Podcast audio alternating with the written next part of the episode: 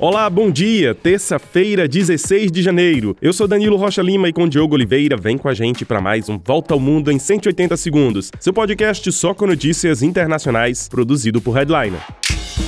Você pode ajudar a manter o podcast Volta ao Mundo em 180 segundos no ar. Doe qualquer valor através do Pix 180 segundos, hdln.com. Siga nossas redes sociais no Instagram e LinkedIn. Basta procurar pelo Volta ao Mundo em 180 segundos. Ajude a construir um jornalismo mais livre, independente e de qualidade. Headline. Headline. Nem mesmo as temperaturas glaciais esfriaram o entusiasmo dos eleitores republicanos no estado do Iowa, nos Estados Unidos. Eles apontaram Donald Trump nas primárias do estado como candidato às eleições presidenciais deste ano. O ex-presidente recolheu nada menos que 51% dos votos, quase 30% à frente do segundo lugar, o governador Ron DeSantis, da Flórida. Trump é o nome forte dos republicanos e até mesmo o seu adversário reconhece. O presidente Joe Biden diz diz que Donald Trump é o claro favorito do outro lado. Donald Trump, vencedor dessas primárias, agradeceu em discurso aos seus adversários e pediu união do Partido Republicano em torno do seu nome. No Oriente Médio, o Ministério da Defesa de Israel diz que a fase intensiva dos combates na faixa de Gaza está chegando ao fim. Uma das quatro principais divisões de combate do exército de Israel deve deixar a faixa de Gaza nos próximos dias. Já o governo de Israel aprovou um complemento no orçamento de 2024 de 72 bilhões de reais para despesas no conflito contra o Hamas. Enquanto isso, o movimento terrorista diz que dois reféns israelenses foram mortos por causa de bombardeios realizados por Israel. Em meio à crise humanitária na faixa de Gaza, a ONU pediu mais uma vez um cessar-fogo imediato e alerta para o risco de fome e de várias epidemias mortais na região.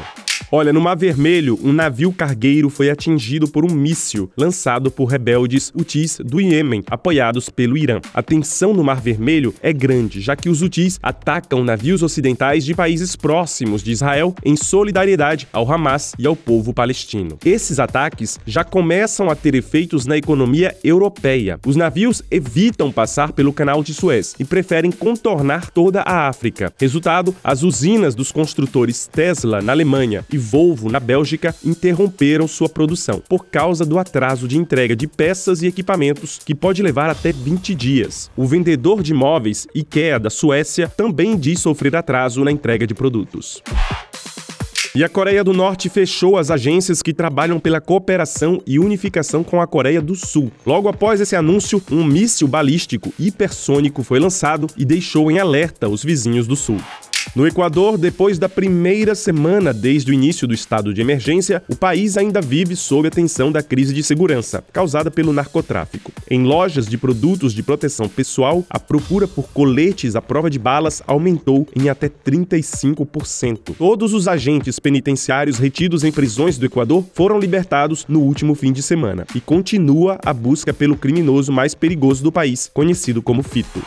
E o ciclone Belal, que passou pela ilha da Reunião, agora se dirige para as ilhas Maurício, no Oceano Índico. Depois de enfrentar ventos de 215 km por hora, a ilha da Reunião deve receber hoje dois aviões da Defesa Civil da França para ajudar nos trabalhos de recuperação depois do ciclone. No troféu The Best 2023 da FIFA, Lionel Messi e a espanhola Aitana Bonmati foram eleitos os melhores do mundo no futebol no ano passado.